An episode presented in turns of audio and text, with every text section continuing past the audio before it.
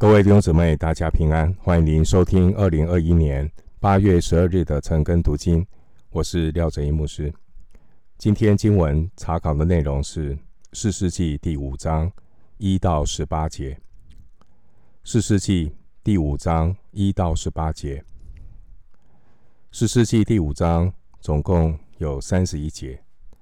第五章被称为底波拉之歌，内容是。底波拉和巴拉，他们作诗歌赞美上帝。这首诗歌所使用的文字是比较古老的希伯来文。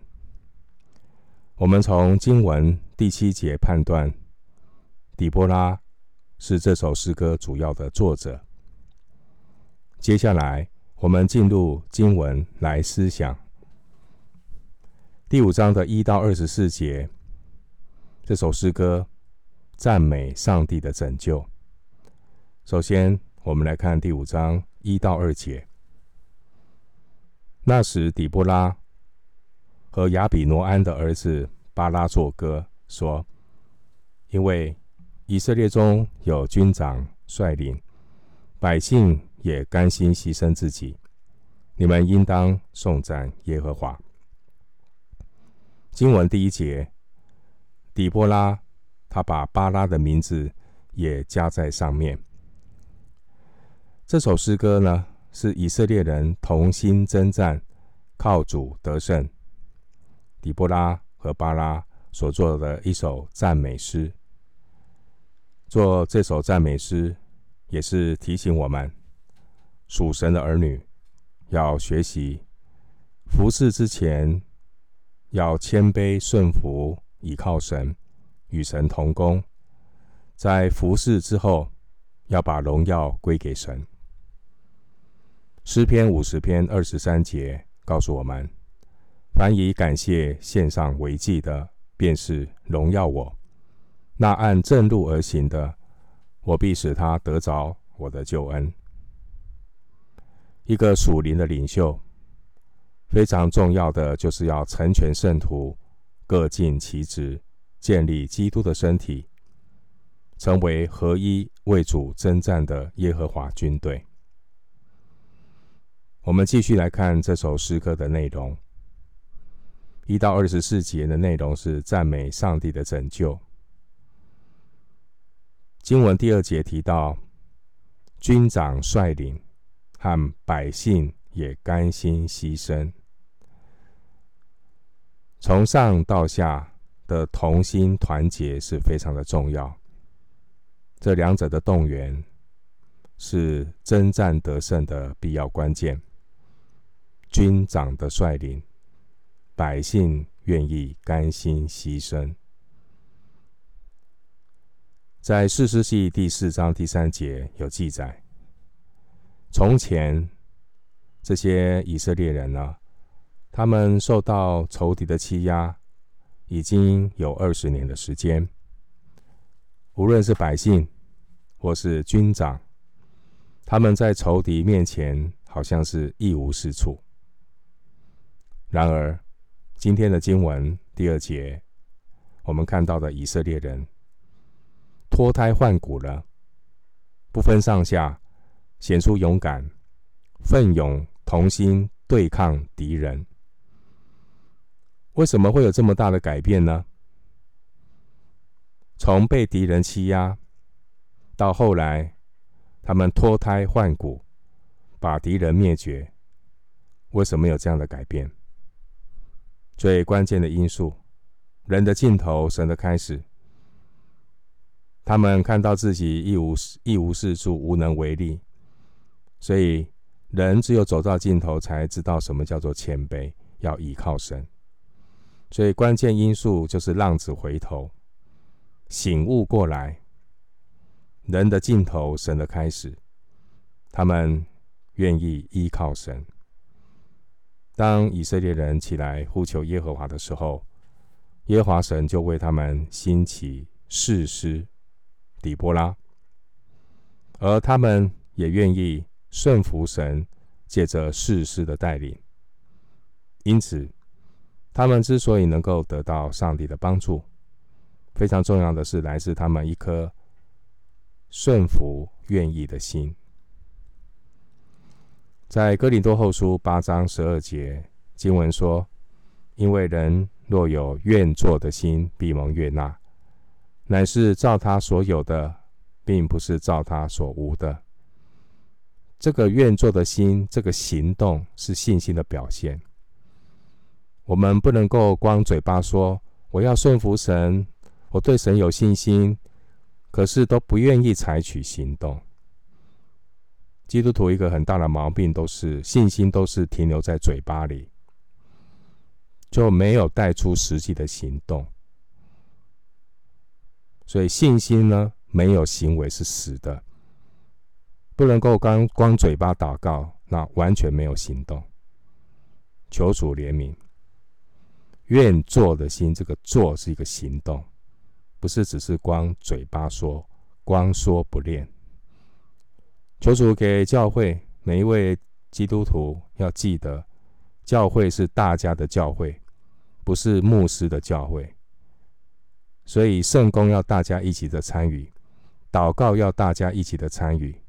传福音要大家一起的动员，不能够把所有服饰的重担集中在少数人的身上，因为属灵的家是大家的家，家有家事，大家要一起彼此的承担。征战是属灵的征战，大家要一起同心的祷告，非常的重要。你有愿做的心吗？盼望我们能够有实际的行动。提到征战，有两种敌人，一个是外在的敌人，一个是内在的敌人。外在的敌人再怎么强大，都不及内在敌人的可怕。内在的敌人是什么？内在的敌人就是人的胆怯，人的小性。所以，上帝兴起底波拉来鼓励他们，鼓励这些胆怯小信的以色列人。神也兴起他的仆人，透过神话语的教导，鼓励每一位基督徒要勇敢，要相信，要顺服，非常的重要。听到这边信息的基督徒。你一定要靠主刚强，付出行动，起来跟随主。坐而想，坐而思，不如起而行。不能够只是坐在那边想，不能够只是在那边祷告。你一定要求神给你智慧，求神给你能力，让你知道怎么样的来跟随主，付出行动。当教会有需要的时候。我们要求主帮助我们有智慧的分工，大家一起来承担神的事工，为主来征战。所以，因着以色列百姓有倚靠的心，有一颗愿意顺服、愿做的心，他们就经历神，他们就得着从神来的帮助，天助自助。上帝是不会帮助懒惰的人，上帝也不会帮助信心没有行为的人。这首赞美诗，我们看到经文的第二节。这首赞美诗的出现，是因为第二节是斯底波拉，他在带领以色列人得胜之后，得胜之后，不要得意忘形。得胜之后，底波拉进一步的教导他们，要学习什么呢？要学习应当颂赞耶和华。第二节有提到，应当颂赞耶和华的意思，就是要把荣耀归给神。那这是非常重要的态度。基督徒要学习凡事谢恩，侍奉前、侍奉后，侍奉前谦卑倚靠主，侍奉后荣耀归给神。我们继续来思想经文，《士师记》第五章三到五节。君王啊，要听；王子啊，要侧耳而听。我要向耶和华歌唱，我要歌颂耶和华以色列的神。耶和华，你从西尔出来，由以东地行走。那时地震天漏，云也落雨。山见耶和华的面就震动，西乃山见耶和华以色列神的面也是如此。经文第四节提到以东的西珥，这个西珥是以色列人结束旷野三十八年绕行的地方。停到这个地方，我们可以参考《生命记》二章一节。我们知道以色列人绕了旷野。绕了三十八年，最后才进到迦南地。底波拉最后透过这首诗歌来做回顾，也帮助以色列百姓去回想，回想他们祖先过去的历史。他们的祖先过去也曾经经历三十八年旷野漂流的日子，他们是被管教。然后呢，上帝才带领选民重新的走向应许地。经文第五节的西乃山，这是上帝与以色列人立约的地方。出埃及记十九章十八节。我们看这首底波拉之歌，一开始透过历史的回顾，提醒。以色列百姓关于上帝的信实，还有人的悖逆。神是信实的神，人呢？人常常悖逆，人常常背信，不守信用。啊，这个是人的问题。所以人会失信，然而神总是可信的。因此呢，经文的第三节。一开始，一开始非常重要的动词是什么？弟兄姊妹，你眼睛看到士师记的第五章第三节，它一开始出现最重要的动词是什么呢？是听，耳朵要听。所以这诗歌一开始就呼吁要听。第三节开始说：“君王啊，要听；王子啊，要听。”啊。这转换今天的呃，我们的时空呢，就是蔡总统啊要听，苏贞昌院长啊要听啊，这个意思啊。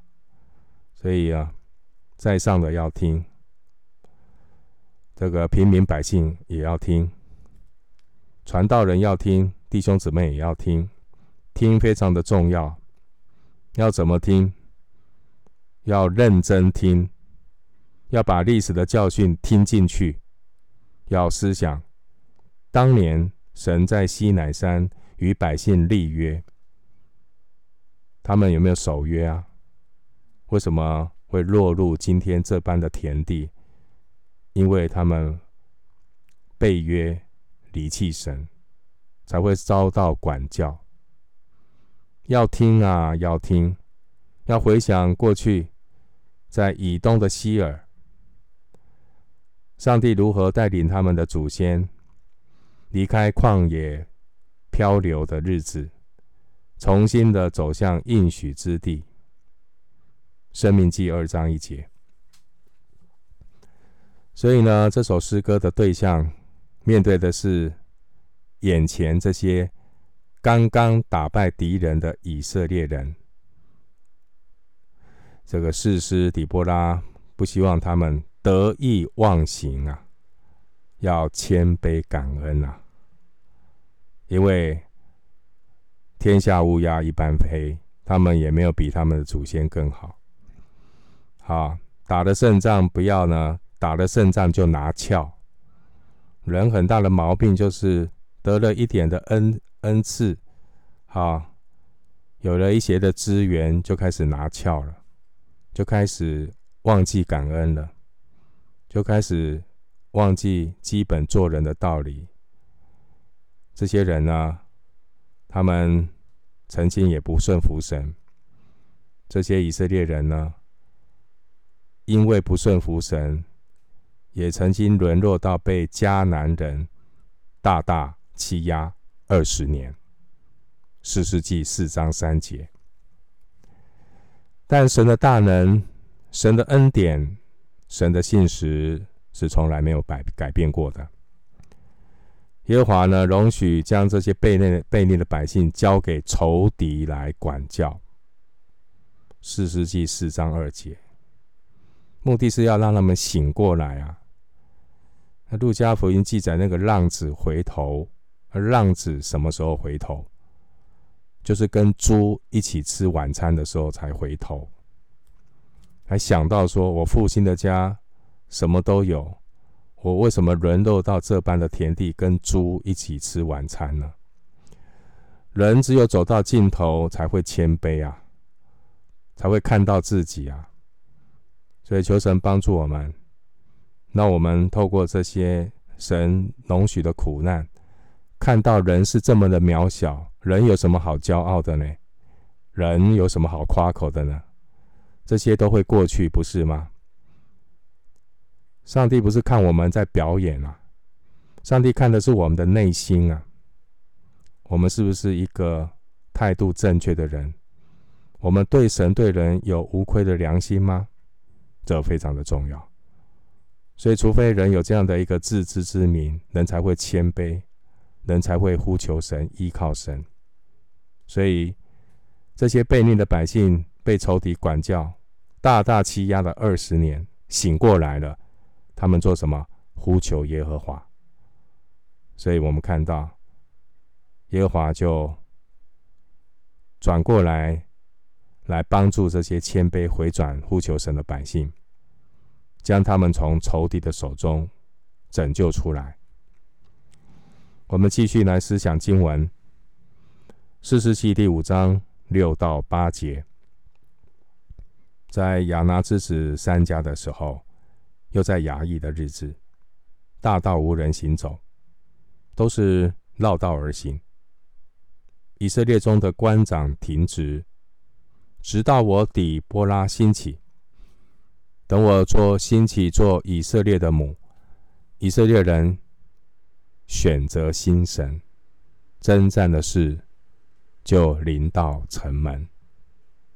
那时，以色列四万人中，岂能见盾牌枪矛呢？经文第六节提到三家，这位三家曾经击杀六百个非利士人，发生的地点是在南方。四世纪三章三十一节。经文第六节提到亚亿的日子，这是形容北方各支派在面对仇敌的欺压束手无策。那这是一个对比的描述。神呢在哪里？神无所不在啊。那大家同样信一个神，啊，三家是打败仇敌，然后呢，北方的各支派是束手无策。你信的神有比较大，还是你信的神有比较小？有人开个玩笑啊，曾经台湾有很多运动，曾经呢，台湾有很多会去朝圣，啊，会到韩国教会去朝圣，啊，去他们学习，啊，感觉韩国教会很复兴。那时候就开个玩笑，所以韩国人所信的耶稣比台湾所信的耶稣比较大，是不是这样子啊？所以耶稣。一经经过哈飞机啊，回到台湾之后，耶稣在台湾就缩小了。弟兄姊妹，希伯来书说，耶稣基督昨日、今日一直到永远都是一样的。耶稣没有缩水，是我们信心缩水。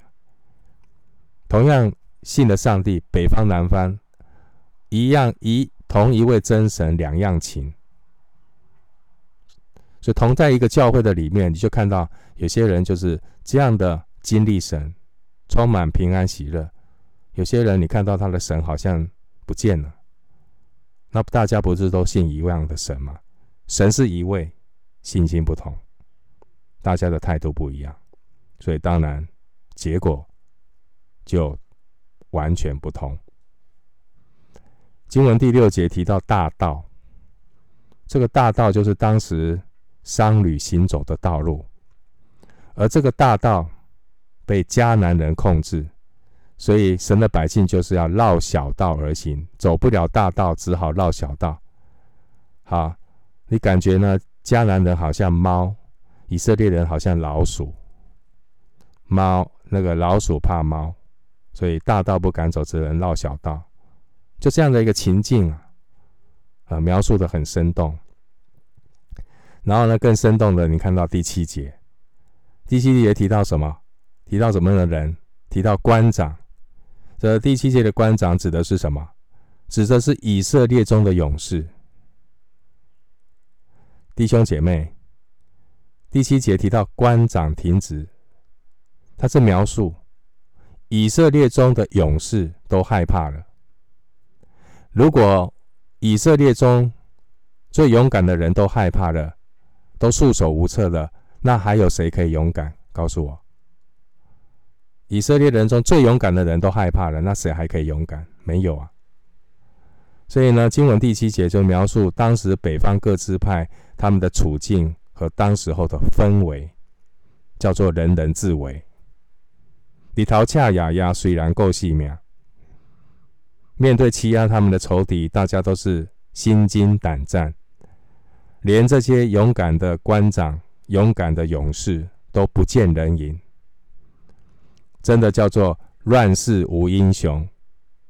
就是这样一个人人自危，没有一个勇士，没有一个以色列的男人有肩膀愿意起来承担责任，愿意勇敢的为上帝挺身而出。就在这样的一个时刻的里面，你看经文第七节，神就兴起一位女先知底波拉起来做以色列的母，看到没有？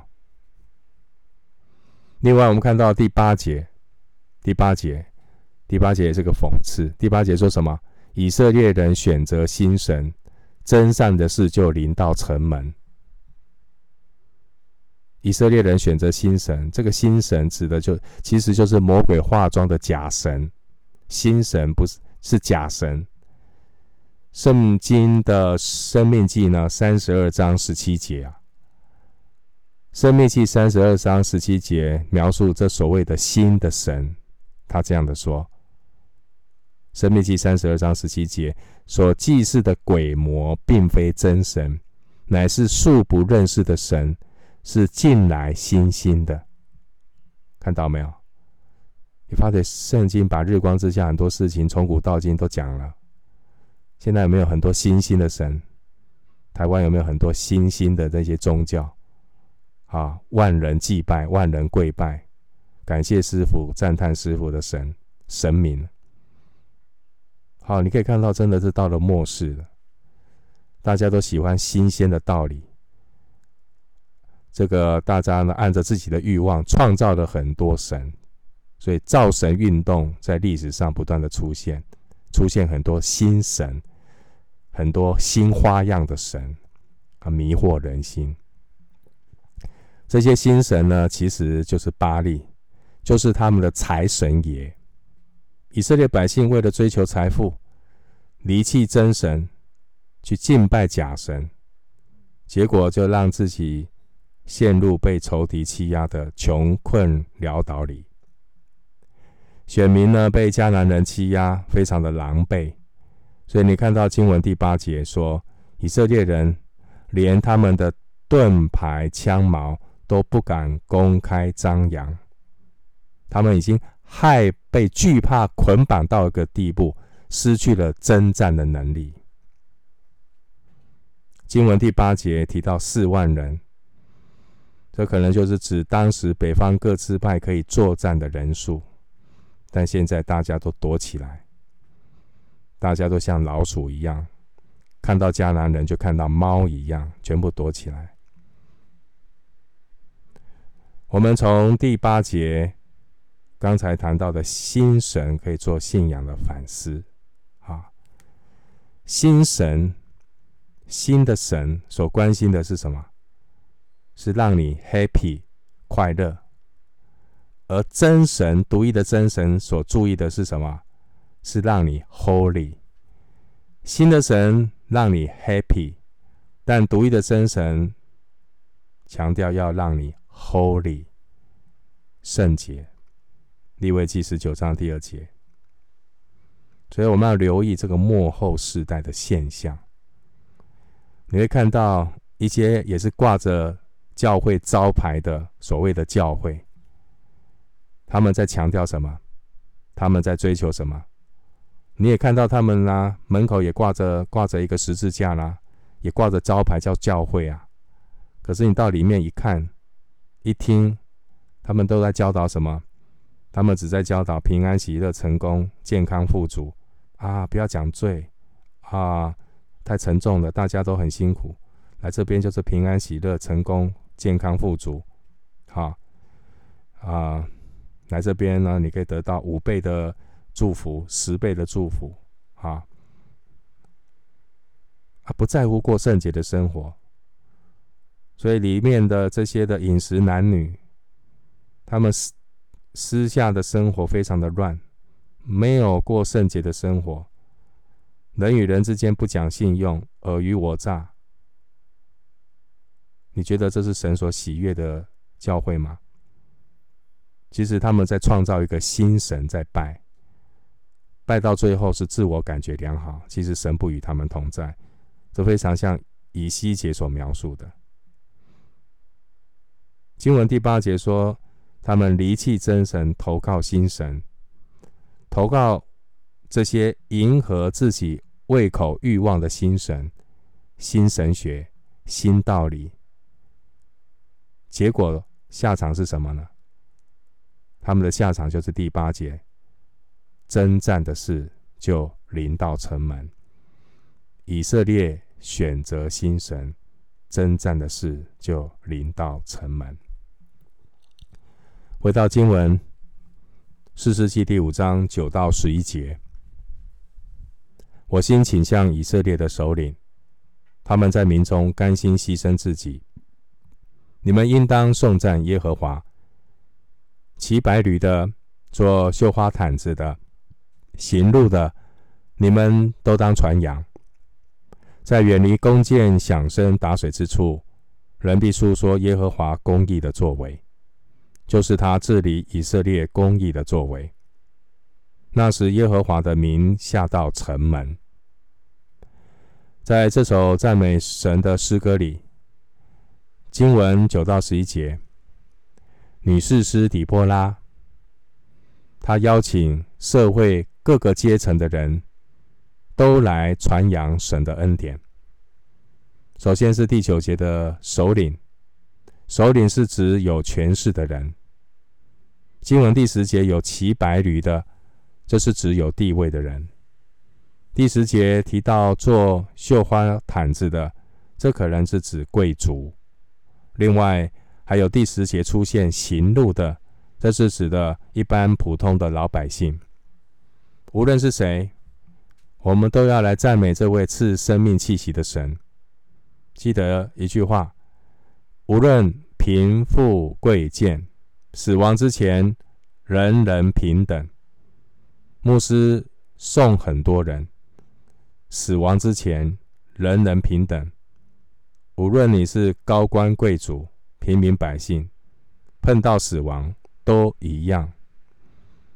神是赐我们生命气息的神，所以这边告诉我们，底波拉呼吁以色列从上到下，他们本来是濒临死亡，被仇敌欺压，上帝是他们的救命恩神，他们经历了神的拯救，底波拉告诉他们要知恩感恩，不要得意忘形，要谦卑感恩，所以他邀请以色列人。在经历上帝的拯救之后，要来赞美这位他帮助他们拯救他们的救命恩神，好重要啊！经文第十一节提到，在远离弓箭、响声、打水之处，可以翻译是在打水之处，乐师的声音。这非常这句话呢，指的是出外旅行的人。出外旅行的人，从此以后就可以放心的聚集在路上，这些打水的地方，不是不必再害怕仇敌的攻击。好，经文第十一节的城门，这是指公众聚集、审判或开会的地方。所以现在呢，他们聚在一起，一起感恩，一起感谢上帝，赞美上帝。他们为他们能够聚在一起，有这样的一个实体的聚会，不再害怕仇敌，他们在那边感谢上帝。神是又真又活的神，神是可经历的神，神是配得我们敬拜赞美的独一真神。回到经文，四世纪第五章十二到十三节，底波拉，兴起，兴起，你当兴起，兴起，唱歌。亚伯挪安的儿子巴拉，你当奋心。掳掠你的敌人。那时有剩余的贵胄和百姓一同下来，耶和华降临，为我攻击勇士。经文第十二节，因着底波拉被神兴起，他就带出了巴拉的奋心。盼望教会有更多的底波拉，能够带出更多的巴拉，起来奋心为上帝的国效力。接下来经文的第十三节，十三节你看到，不单巴拉被鼓励起来，十三节连以色列人也受到鼓励，他们怎么样？一同下来，一同与神同工，一同靠主征战。弟兄姊妹，这真的是令人感动的画面。神所带动的复兴，不是根据人数的多寡。而是根据有没有人愿意来跟随神。经文第十三节，我们看到，只要有一小部分的人愿意顺服，被神兴起，耶和华神就愿意为他们降临，带领他们掳掠仇敌。亲爱的弟兄姐妹，你是否愿意在这幕后的日子被神兴起，起来为神的国效力呢？之前四世纪四章三节。上帝的百姓被迦南人大大欺压了二十年。其实这二十年也是上帝修剪以色列的日子。以色列人被上帝修剪，让他们透过这二十年走到尽头，他们才学会谦卑。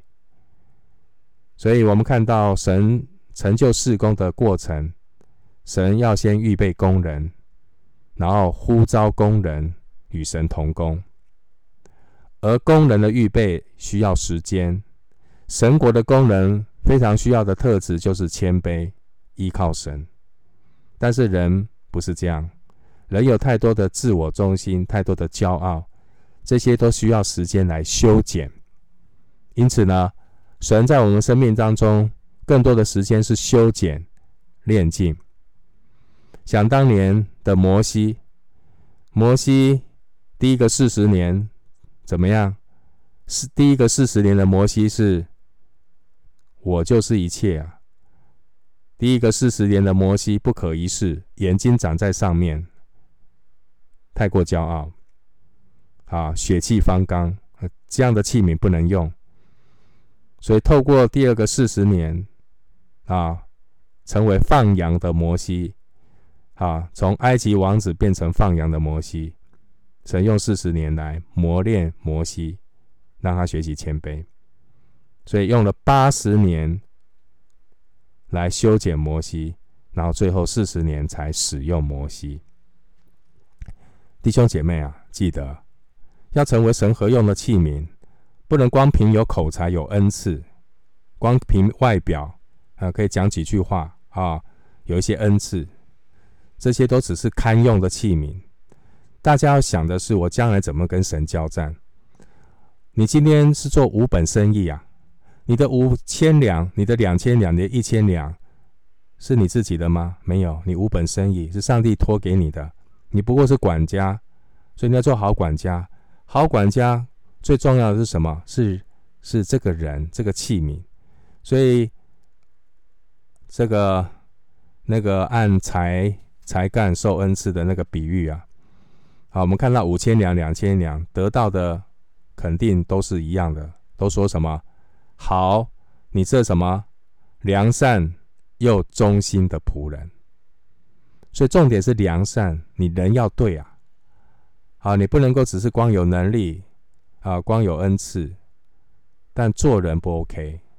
你这个人态度不对，心态不对，不守信用，好，信口雌黄。那这样的器皿将来怎么交账？所以求神帮助我们，良善是人，人要良善；忠心是事，所以人比事更重要。好，你人不对，你做再多的事，最后交不了账。因此呢，我们的生命都需要上帝的栽培，都需要上帝的修剪，那我们可以结果子更多。经过神的栽培修剪，才能够成为圣洁。合乎主用，预备行各样的善事。所以今天的经文十三节，我们看到耶和华神是一步一步的在以色列人中间动工，神动善工。因此呢，在以色列中，我们看到有这些剩余的贵胄和百姓，剩余的贵胄和百姓。总是每个教会都有一少数的一些人，他们是真正愿意啊，忠心顺服神的带领，即便是余剩的贵胄百姓不多啊，但是神都可以使用不多，成为很多的祝福。所以他们顺服神，借着士师和巴拉的带领，这些剩余的贵胄和百姓十三节，他们在关键的时刻。他们愿意勇敢的起来跟随神，那我们看到就带出了一个不不凡的结果。所以弟兄姊妹，你看到神可以用有心的人、愿意的人来成就大事，也因此呢，弟兄姊妹，我们不必花太多时间去论断别人属灵的光景。我们最需要注意的是自己跟神的关系是否正确，因为。将来有一天，那号筒末次吹响的时候，《哥林多前书》十五章五十二节，那号筒末次吹响的时候，耶稣再来的时候，一切的事都要显明，我们就会完全看清楚一切。好，凡事都有神的美意。最后，我们来看《四世纪》五章十四到十八节。有根本在亚玛力人之的地，从以法莲下来的，便雅敏在民中跟随你；有掌权的从马吉下来，有持杖检点民数的从希伯人下来。以萨迦的首领与底波拉同来，以萨迦怎样，巴拉也怎样，众人都跟随巴拉冲下平原。在流变的溪水旁，有心中定大志的。十六节，你为何坐在羊圈内，听群中吹笛的声音呢？在流变的溪水旁，有心中设大谋的。基列人安居在约旦河外，但人但人为何坐等在船上？亚瑟人在海口静坐。在港口安居，西布伦人是拼命赶死的。拿弗他利人在田野的高处也是如此。这边让我们看到同心的重要，千万不要观望。同样都是以色列人，不同的支派对上帝的带领却有不同的反应。经文第十四节提到，有根本在亚玛力人的地，从以法莲下来的。这原文可以翻译：从以法莲地，他们涌进谷地。在士师底波拉的时代，士师底波拉的时代，上帝呼召以色列各支派的人同心起来对抗仇敌。那有哪些支派起来成为那一万人的精兵呢？一万人的军队呢？经文我们看到。那愿意起来打仗的有四世纪四章六节的拿佛他利和西布伦人，在十八节有提到，也有刚才读的五章十四节的以法莲人、便雅悯人，他们愿意起来打仗，还有第十四节河西的马拉西半支派，经文说马基，那就是马拉西半支派。还有经文十五节的以萨迦支派也参与了征战，所以刚才提到的有拿弗他利、西布伦、以法莲、便雅明、玛拉西半支派，还有以萨迦支派，这五个半支派，他们愿意跟随底波拉和巴拉的领导，同心起来征战。而征战的结果，就是四世纪四章二十四节，他们征战到将迦南人耶宾都灭绝了。我们看到有五个半支派，他们起来勇敢的跟随神，他们成为基顺河之战主要的力量。但同时又看到另外一个画面，看到以色列有其他的支派，他们观望，他们啊卡关刷跨妹修塔，好事不关己。像第十五节提到，在流便的溪水旁有心中定大志的。你光有大志，没有作为，有什么用呢？十六节，在流便溪水旁有设大谋的，你光有很多的谋略，不付出行动，有什么用呢？所以呢，以上的两节经文，其实原文的翻译就是说，在流便的宗族中有意见未定的人，就是三心两意，还在观望。所以我们看到，在这场的征战当中。有但支派、亚瑟支派和河东的流便、玛拿西半支派和迦得这四个半支派，他们都袖手旁观。十七节，十七节说他们都袖手旁观。有些支派呢的理由是，啊，有一些支派的态度是事不关己，里头恰雅雅虽然够细命。那有的支派推脱的理由是借口生意太忙忙碌。有有些支派是隔岸观火，结果他们都不愿意跟随神去征战。这边没有提到犹大和西缅支派，因为他们在南方正在和菲利士征战。最后我用两节经文做结束，提醒也是鼓励。在腓立比书二章二十一节，腓立比书二章二十一节，保罗很感叹的说一句话：别人。都求自己的事，并不求耶稣基督的事。